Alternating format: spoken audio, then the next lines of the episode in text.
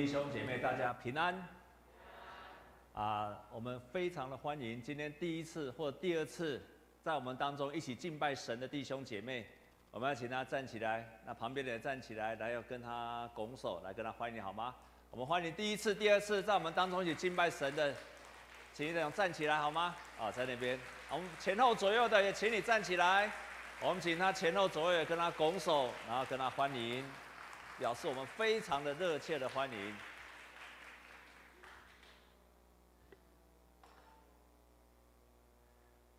啊，我们我报告几件事情。第一件事情啊，要来的这个礼拜三啊，因为有一个双翼庆典，我们要到内湖去参加。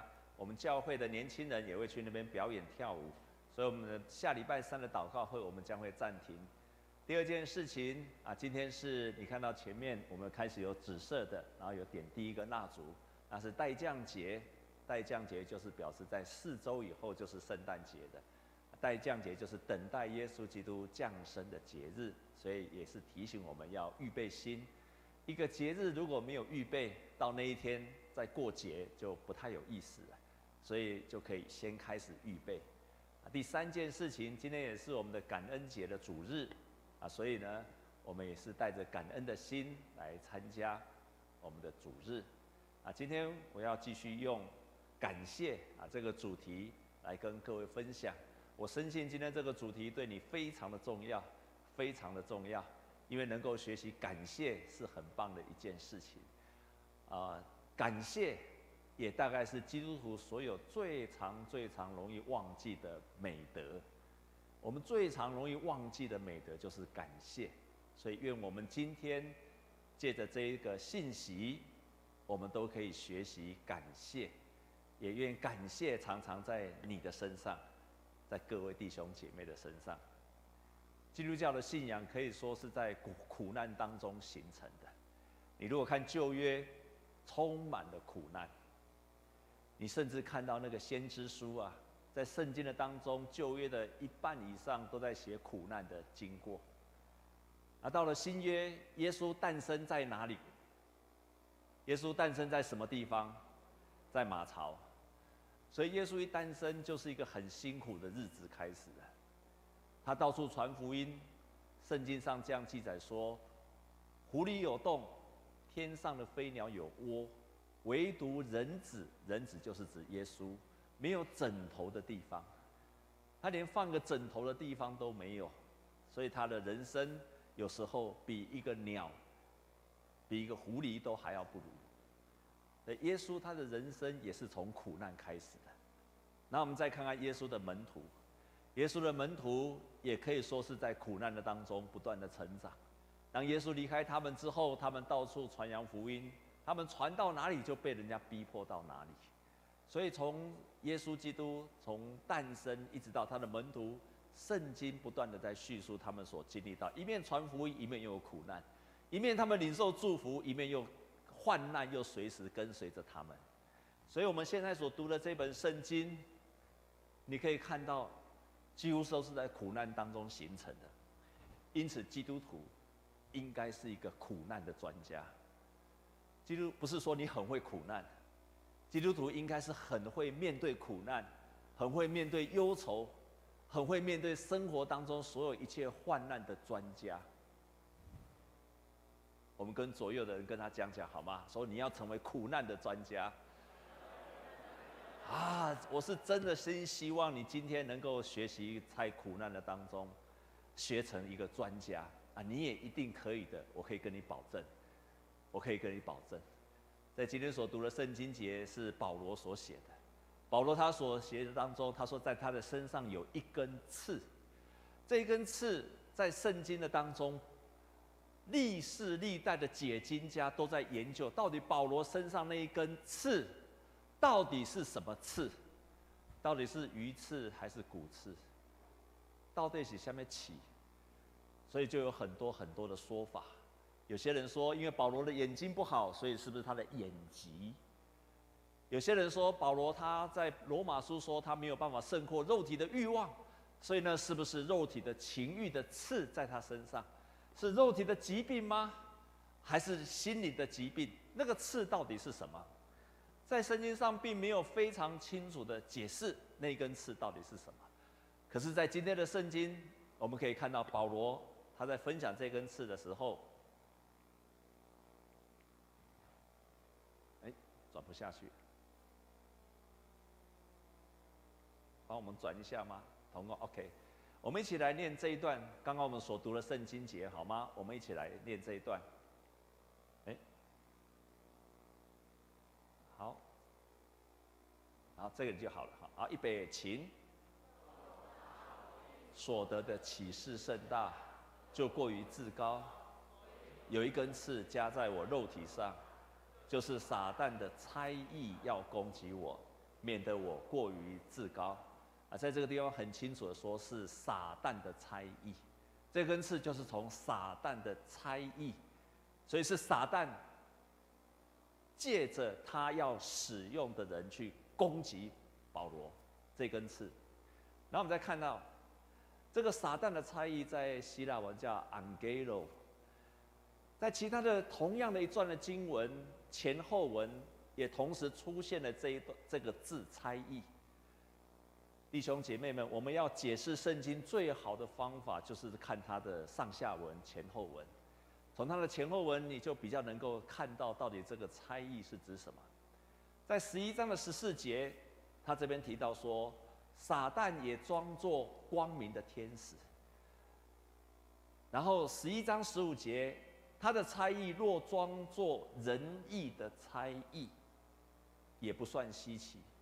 所以这两段的经文都同时在说，这个猜疑就是撒旦差遣的人，他是一个光明的天使。那这个人来攻击保罗，来攻击保罗。这两个经文都是在讲撒旦的猜疑，都是在讲什么？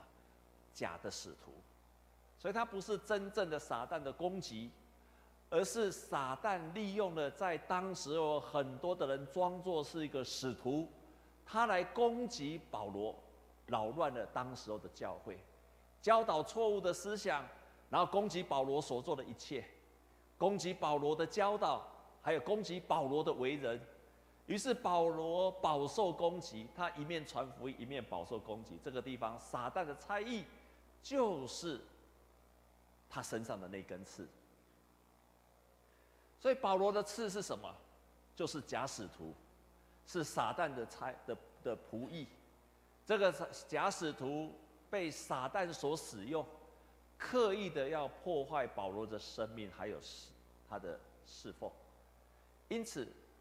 在主后第四世纪的时候，有一个主教叫做金口圣若望，他就开始解释，他说：“其实这个肉体上的刺，是指攻击保罗的这一个人，而不是疾病。也就是有一个人，他们专门来攻击保罗的，保罗就是经历到他身上有一根刺，这个刺。”让他非常的痛苦，但是这个刺呢，却又拿不掉。这个刺很痛苦，可是又拿不掉，他就一直跟着保罗一生都没有离开。换句话说，这个灾难、这个苦难、这个攻击，在保罗的一生都没有离开他。在座弟兄姐妹，你有没有体会到，在你人生有一些苦难？是一辈子都没有办法离开的，有吗？就是从小到大你都没有办法离开。你的苦难可能是你的子女，你又不可能跟他切断关系。有些人结婚了，可能你的灾难是另外一半，也可能是另外一半。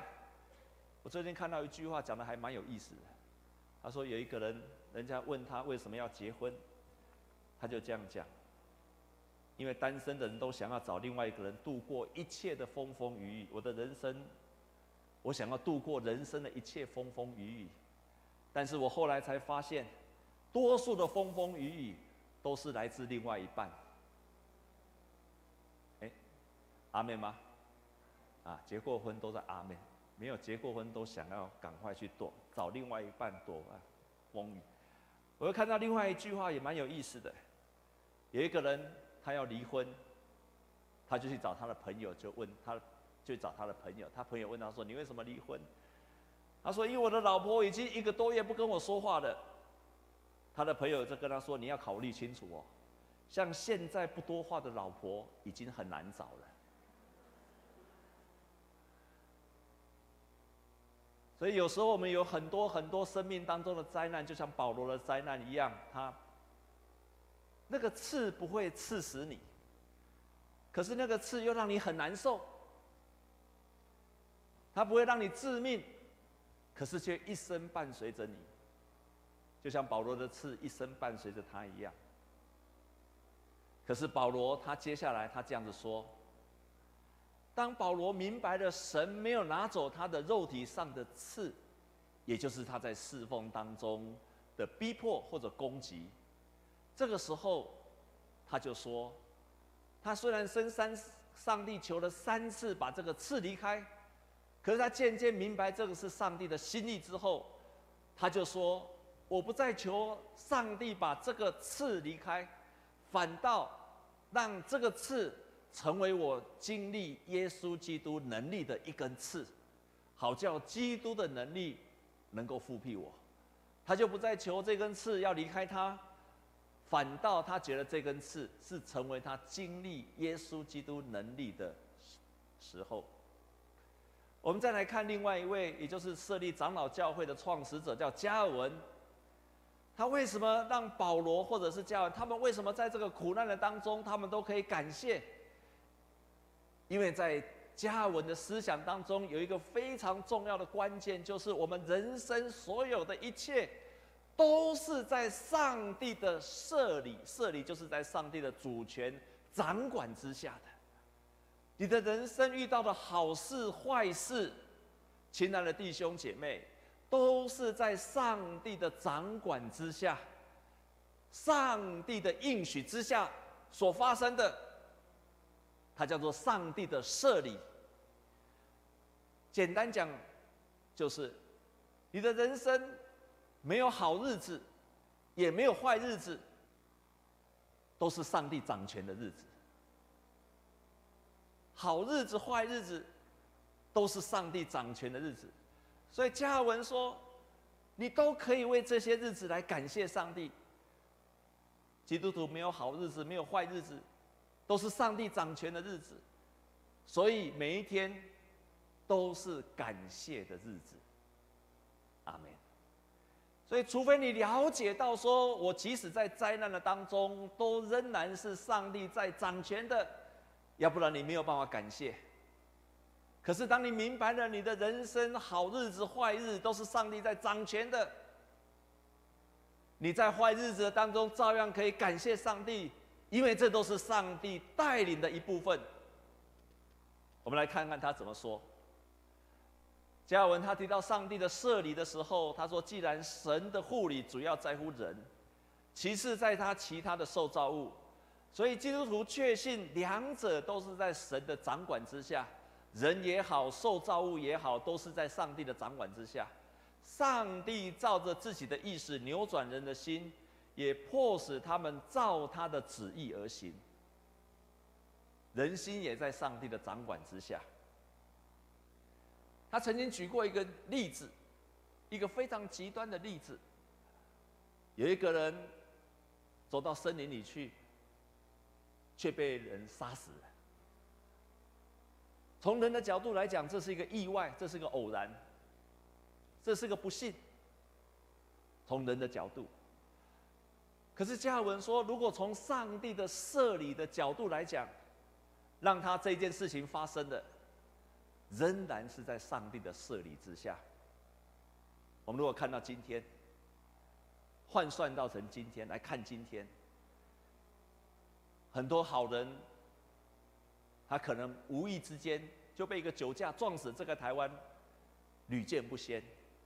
他可能是个孝子，他可能是个单亲的妈妈，可是他可能走出去的时候，不知道哪一天被一个酒驾就撞死了。从人的角度来讲，他很不幸。可是从加尔文的角度来讲，这个都在上帝的设立之下，上帝容许这些事情发生。我们再接下来看。所以，当我们对神的祝福心存感谢，在患难中忍耐，以及不为未来忧虑，必然都相信来自这是上帝的护理。也就是说，上帝的祝福你会感谢，你在患难中可以忍耐，而且不为未来感到忧虑，是因为你都相信这一些都是在上帝的设立之下在进行的。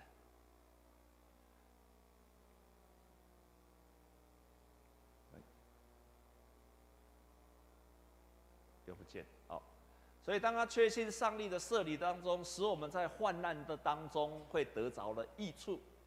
既然是出于上帝的旨意，因此我们要忍耐，不只是因为人没有能力能够抵挡上帝的旨意，也是因为他对百姓的旨意都是公义而且有益处的。一切都是在上帝的设立之下，到最后对基督徒来说都是公义而且有益处的。我们如果看前一阵子我们教会在读的圣经当中，你就会发现到我们在读耶利米。读耶利米记的时候，你看见了当时候的以色列人被灭亡了，被巴比伦灭亡。从以色列人的角度来讲，我很悲惨；可是从上帝的角度来讲，是上帝兴起了巴比伦，把以色列给灭亡，都在上帝的旨意之下。可是巴比伦因为非常非常的残暴，所以他这个残暴的手段，到有一天，上帝仍然审判巴比伦王。上帝差遣了巴比伦王起来，可是上帝也一样同样审判了巴比伦，都在上帝的旨意之下在进行的。我再举另外一个例子，在圣经当中，另外有一个人，这个人叫大卫。大卫他曾经取代了扫罗，成为以色列王，可是大卫呢，又被他的儿子亚沙龙给追杀。结果大卫在逃亡的时候，遇到一个人叫做示美。这个示美刚好是他推翻的扫罗的人的同一个族，同一族的人。这个示美就当大卫在逃亡的当中，被他的儿子追杀，在逃亡的当中，这个示美跟着他，而且沿路去骂他，一直骂他，一直骂他。大卫已经在逃亡，已经够可怜了。结果这个示美到到跟着他，他走到哪里就一直骂他，虎落什么平阳被犬欺。他被这个人，这个人没有什么势力，但是一直骂，一直骂，一直骂。大卫身边的侍从看了很生气，就说：“我用刀子把这个人给杀死算了，不然这个人一直在骂你。”大卫那个时候讲了一句话，他讲了一句话，他说：“我亲生的儿子尚且寻索我的性命，何况这一个人呢？让他咒骂吧，因为这是耶和华所吩咐他的，或者耶和华。”看见我遭难，为我今日被人咒骂，就施恩于我。大卫跟他的侍从说：“就让他去骂我吧，因为是耶和华叫他来骂我的，是上帝叫这个人来骂我的。”所以大卫在诗篇曾经讲过一句话说：“因我所遭遇的是出于你，我就默然不语。”我所遭遇的一切，如果是出于神，我就都不说话。是上帝叫这个示每派他来骂我的弟兄姐妹。有一个人一直骂你，一直骂你，一直批评你，一直攻击你。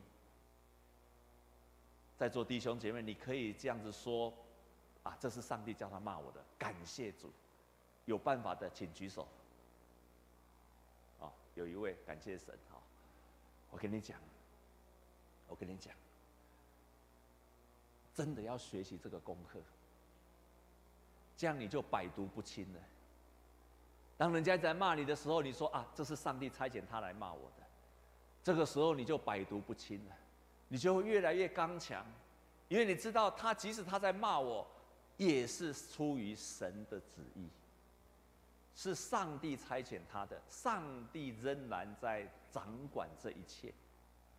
你即使在遭遇患难的当中，你仍然会感谢，你仍然会感谢，亲爱的弟兄姐妹。武汉肺炎，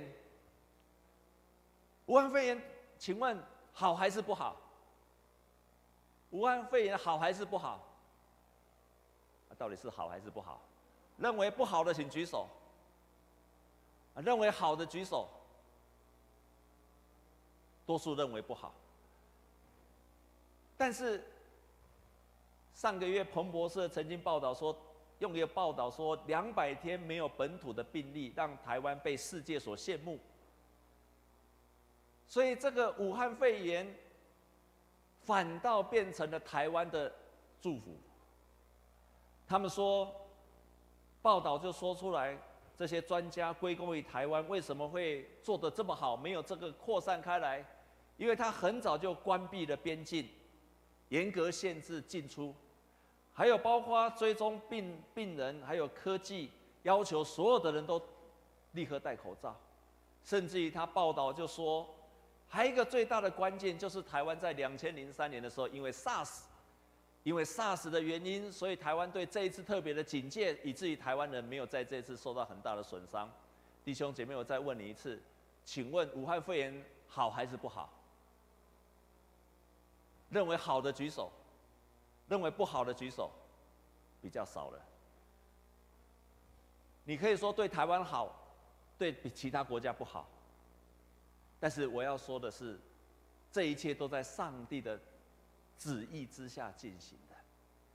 我知道在座很聪明，你一定会马上反应说：那如果一切都是上帝的旨意，那我就不用负责任的，因为上帝在带领这一切，我不用负责任了。这是另外一个议题。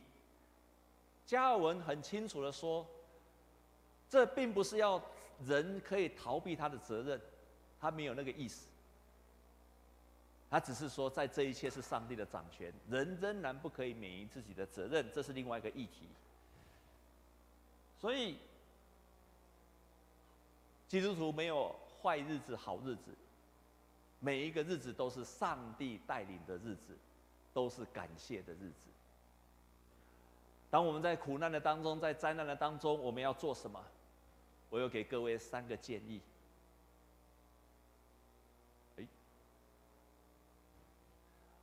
我们在苦难的当中，为什么可以感谢？我有给各位三个非常棒的建议，非常棒的建议，请你一定要记住这三个建议。为什么我说它是非常棒的建议？除了它是圣经的教导以外。更重要是，我实验过的，而且是实验成功过的。因此，你要记住这三个建议。这个建议会帮助你在苦难的当中，你仍然可以感谢。第一个就是，不要对任，我们一起来念第一个好不好？预备，请。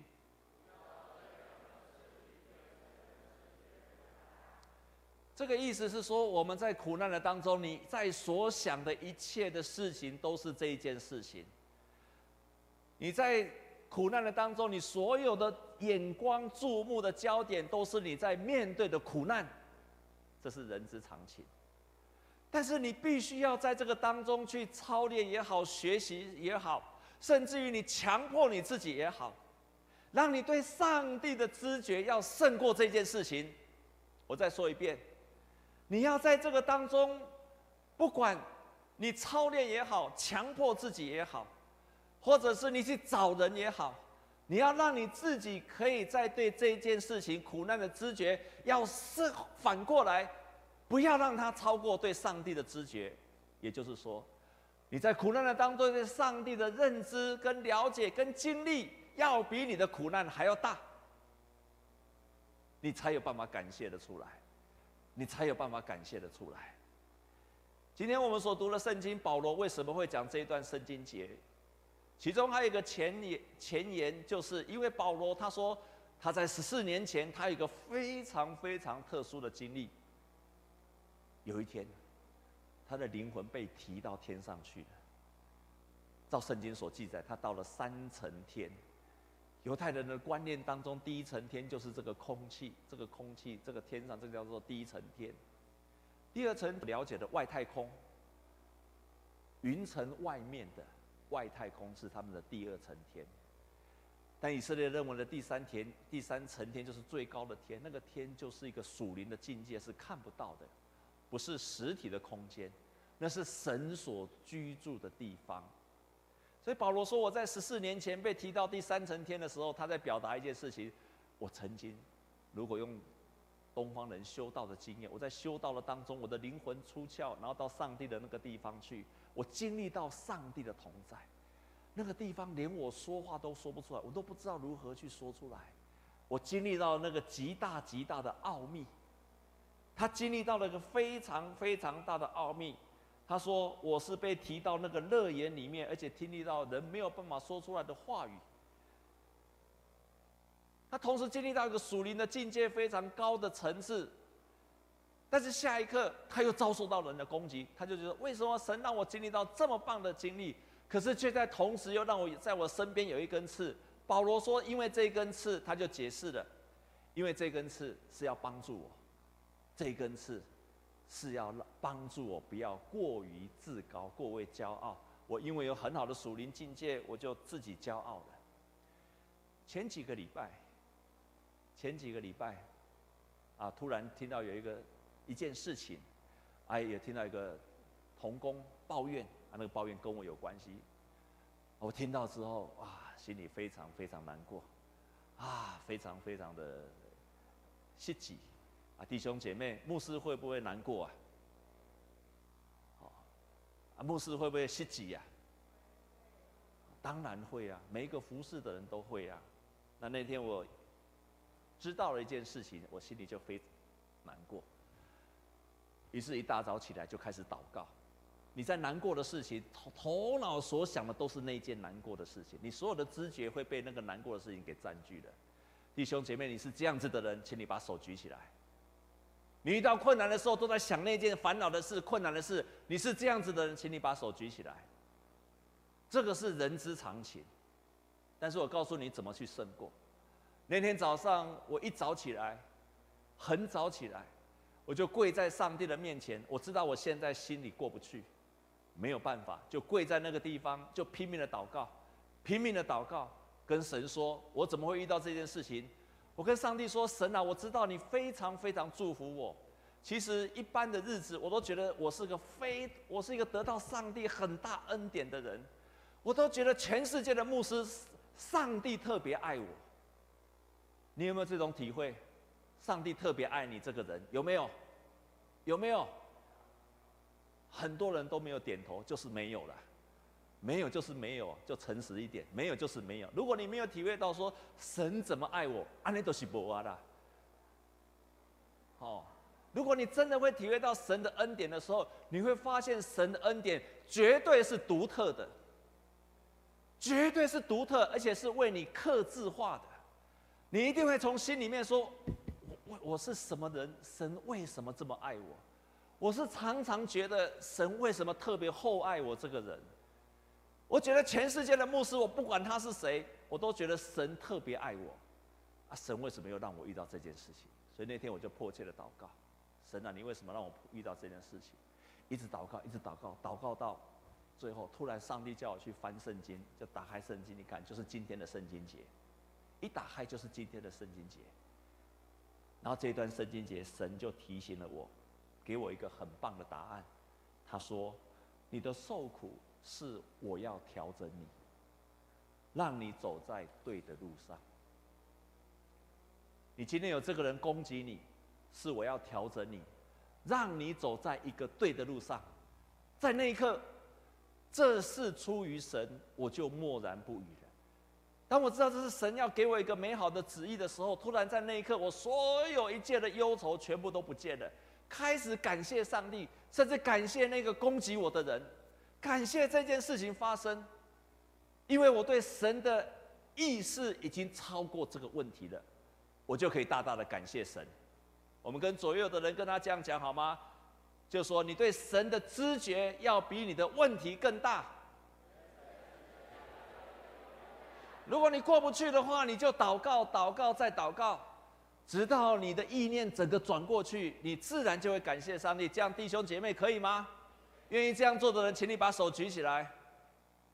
阿门。你真的可以这样做？台湾人有一句话讲：“头过身就过”，听有无？头过身就过，听有无？这这边的拢听无。哈？我讲啊细声，听有啊听无？因为这句话台语的，我一定要台语讲啊。中文就是翻成什么，知道吗？头过，身体就过去了。逃鬼，心的鬼。我把这句话都加了一句话：心鬼逃的鬼，逃鬼心的鬼。按你听有无？心过头就过，头过身体就过去了。你的心要先过去，你的心怎么过去？祷告让它过去。你一定要学习操练到祷告，让你的心可以胜过对神的知觉，永远胜过你的问题。那一刻你就开始得胜了，你就开始得胜了。第二个，在苦难中，我需要调整自己。所有的苦难就是调整的时间。换句话说，你调整的越快，苦难越早结束。苦难的日子，就是神调整我们的日子。你越早调整的好，你就越早经历神的带领。我真的从很多我自己，包括弟兄姐妹的身上，我体会到这个很棒的一个这个经历，就是我们在灾难的当中，如果我们更愿意调整，更快，你所经历到的灾难。越早成为神的祝福，所以我告诉你一个小秘诀：如果你在受苦的当中，你要做什么？记不记得上个礼拜来做见证那个那对夫妻，尤其是那个太太，当她苦难的当中，她做什么事情？他做什么事情？还记得吗？还记得吗？他做什么事情？他做很多事情，其实这个很关键的事情，他赶快去找他教会的牧者，他不是找他的教会牧者哭诉。是他愿意顺服他的牧者。如果你够聪明的话，赶快找一个小组长、好的属灵的长辈，找牧师问他说：“我这时候该怎么办？”赶快顺服，让他来帮助你调整。你会很快走过那个灾难。你调整的越快，受苦的日子就越少。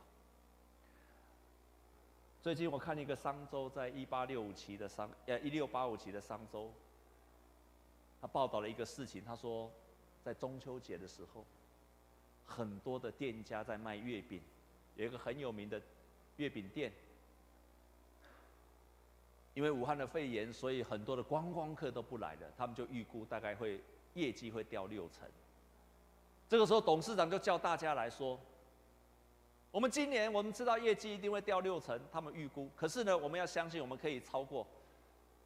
他们过去大概也许差不多卖四万盒，他们既然那个董事长说我们今年要卖十二万盒，大家就说怎么可能？明明会掉的业绩目，他结果他把那个业绩拉得更高。结果这个董事长就做了一件事情，这个十二万盒的当中，我自己负责三万盒，总经理在各一个人都负责一万盒。所以从上到下，每一个人都有负责的，包括每一个员工。这个员工每一个人都要负责十盒，所以他们就开始这样子拼命的卖。到了开始卖的时候，有一天有一个员工开车跟人家互撞，互撞下来的时候，他就赶快过来跟那个开车的人跟他道歉。虽然不是他的错，他就很有礼貌的跟他道歉。没有想到那个人居然是一个老板，看他这么有礼貌。然后这个员工就送他一盒月饼，他看他这么有礼貌之后，就说：“我帮你们订一千盒。”就这样开始，在整个中秋季节结束之后，他们真的超过十二万盒。因此，苦难的日子就是你调整你生命的日子，苦难的日子就是调整我们自己的日子。在日本有一个经营之神，他曾经讲过一句话。他说：“坏的公司被危机打败，好的公司呢会度过危机。优秀的公司会因为危机而更好。坏的公司被危机打败，好的公司度过危机，而优秀的公司危机而更好。我把它稍微改了一下：坏的信徒被患难打败，好的信……哎，我们一起来念好不好？”念下面就好，预备起。坏的信徒被患难打败，好的信徒度过患难，优秀的信徒因为患难更好。弟兄姐妹，愿你成为一个优秀的信徒，反而因为患难而更好。我们跟左右的跟他讲好吧，说你就是优秀的信徒。赞美主，赞美主。所以我们在患难的当中，就是你调整的，每一次的危机都会诞生一个赢家。你度过了那个危机，他说，除非等到我们在人的面前有了见证之后，苦难再停止。我们不应该盼望苦难早一些挪去，除非我们已经从神那里得到他该给我们的一切的荣耀跟尊贵。阿门。你遭遇到困难的时候，我们多数的人的祷告都说：“赶快求上帝把这个苦难、我的困难挪开。”可是他却说：“不是的，你应该不是要赶快挪开，而是要等到，等到得到了见证，得到了尊贵跟荣耀的时候，再求上帝把这个苦难挪开。”换句话说，这个刺，保罗的刺，或者你生命的苦难，会让基督的能力。在你的身上。我们再回顾一下上个礼拜的见证。上个礼拜来做见证的文博跟小薇这对夫妻，上个礼拜有来这边听见证的，请举手。啊，多数都有听到这个见证。为什么我要再回顾他们的见证呢？因为当很多人听完他的见证的时候，大家都各取所需，所以我问过那些姐妹：“哎，啊，你听完见证有什么感想？”啊，我的感想就是先生要多爱太太。那明明他就不是讲这样子啊。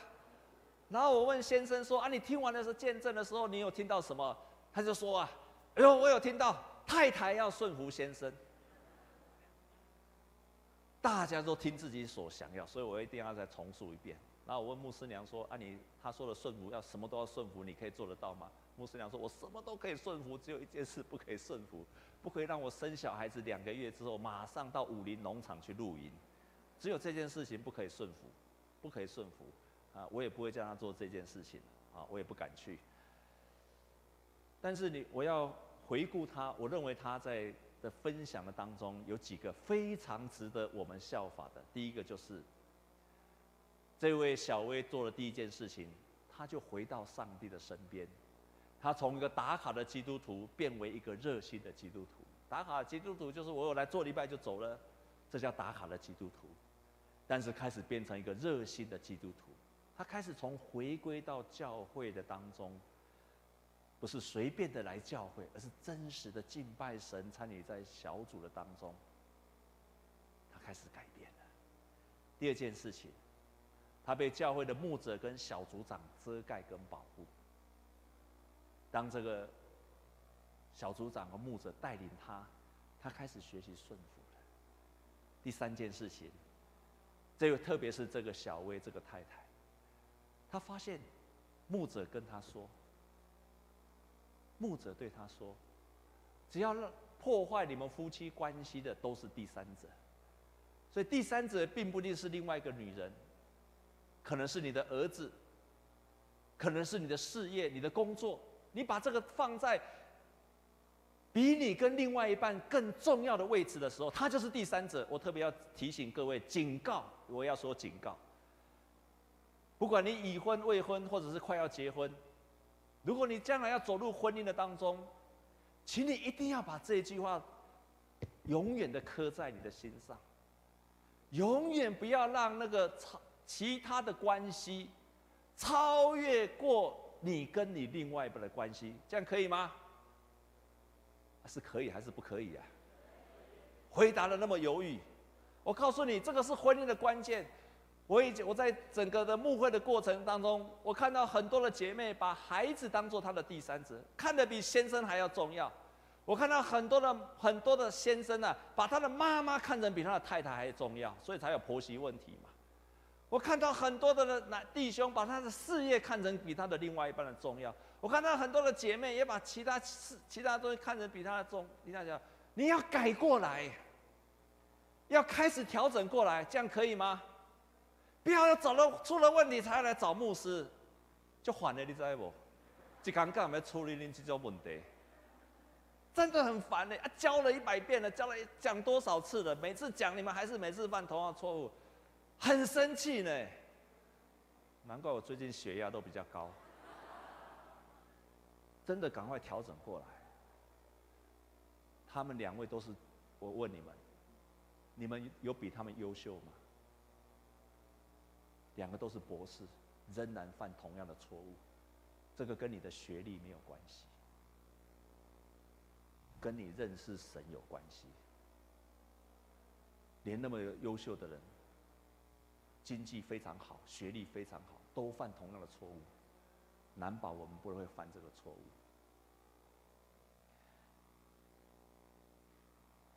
所以他就悔改说，原来是自己先外遇的。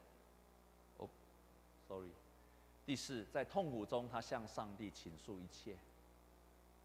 第五，当他哭完后，他得到上帝的安慰，一样刚强了起来。最后一个。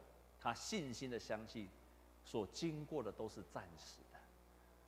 你现在所经历过的一切都是暂时的。到最后，神必然会给他的儿女公义，还有益处。你莫想神在这个事情当中，你相信神在掌权，抓住这一点，到最后我们会得到益处，这一切都会过去。所以基督徒要。还有很多基督徒，我们特别父母小组在分享，问他说：“那你你看到什么？哇，那个太太很会忍耐，很会忍耐。”弟兄姐，不是这样子的，我们人没有办法忍耐。他上个礼拜说他的先生外遇，他熬几年啊？三年。我问所有的姐妹，你有办法熬三年吗？没有一个做得到。他为什么做得到？他为什么做得到？神帮助了他，他才做得到。没有神的帮助，他也做不到；没有紧紧抓住神，没有牧者的帮助，没有小组长的帮助，他也做不到；没有在那个当中学习祷告、向神哭诉，他也做不到。不是他比我们更厉害，而是他那个时候做对了一个抉择，紧紧抓住神。弟兄姐妹，我愿我们各位弟兄姐妹每一天都活在感恩的当中。基督徒没有好日子、坏日子，每一天都可以是感谢的日子。我多么希望我们每天都充满了感谢，多么希望你每一天都充满了感谢，多么希望你在好日子的时候也感谢，遇到灾难的时候你也感谢，这样不是一个很棒的人生吗？这样人生不是充满喜乐吗？别人攻击你的时候，你仍然感谢；别人爱你的时候，你更感谢。这样我们成为基督徒。你就可以超越一切环境的限制，这样不是很棒吗？愿神祝福在座的弟兄姐妹，我们一起来祷告。主啊，帮助我们！主啊，帮助我们！让我们真的相信，也确信，我们人生都是你在掌权。我们大小事，没有你的允许，没有一件事会临到我们的身上。帮助我们在感恩节的时候。我们学习，不是只有领受恩典才感谢，乃是在每一种日子、每一种环境，我们都可以感谢得出来，因为我们的心里面够刚强，因为我们可以像保罗一样这样子说：以软弱、凌辱、急难、逼迫、困苦为可喜乐，因为我什么时候软弱，就什么时候刚强了。谢谢你给我们这么棒的祝福，奉耶稣基督的名祷告，阿门。